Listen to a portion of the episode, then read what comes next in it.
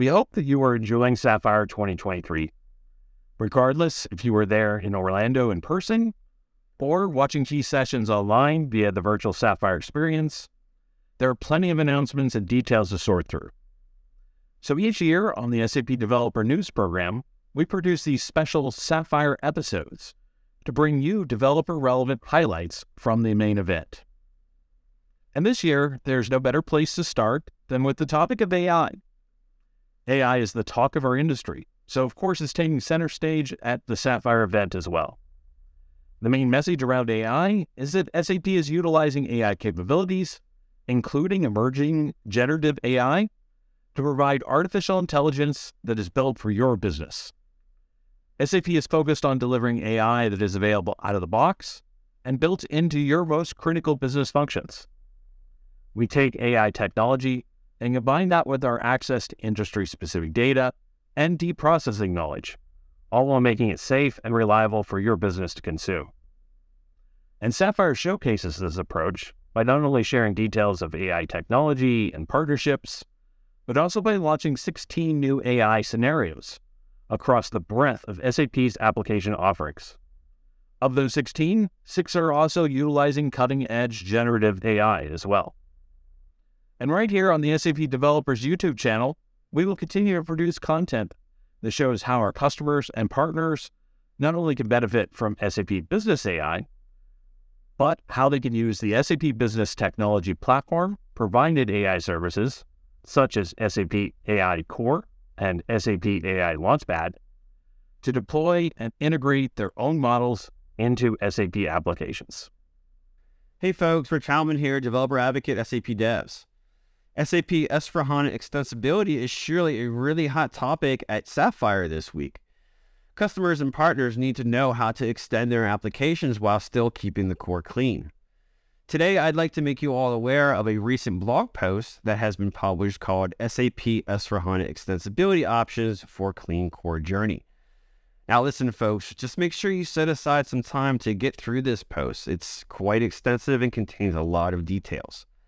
The authors explain the current customer situation and challenges with the classic extensibility model, explains why S4HANA extensibility is important while keeping the core clean, and introduces the audience to the new S4HANA extensibility model options, including key user extensibility, on stack extensibility, and side by side extensibility.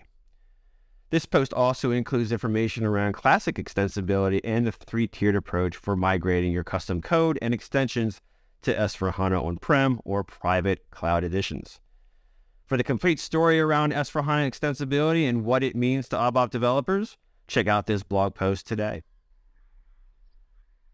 Hola, SAP developers. I want to recap the integration-related announcements made today at Sapphire. SAP Integration Suite can support your enterprise integration needs, but there is a need to run your integrations in a private, customer-managed environment. The Edge Integration Cell allows you to do just that. It can run your integrations in on-premise data centers and private clouds, and run your integrations locally within your landscape, without requiring these integrations to run in the cloud. Graph was added as a new capability of API management, meaning that as developers, we can simplify how our applications can easily consume data from multiple backend systems through a single API abstracting the complexity of our landscape.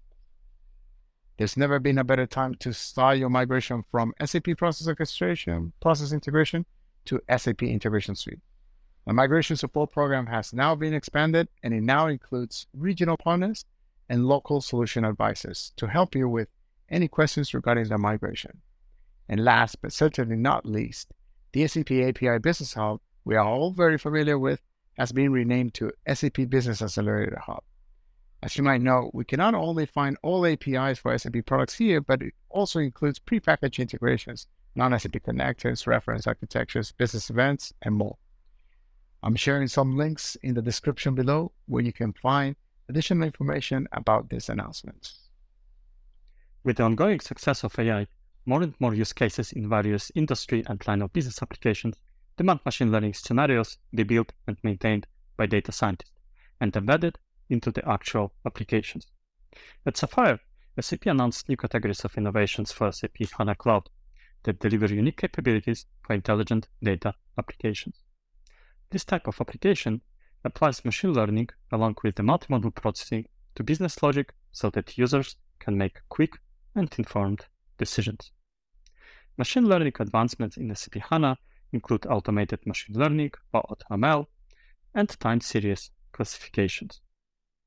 If you're in Orlando, then please visit the SAP HANA Cloud booth in the BTP campus at Sapphire.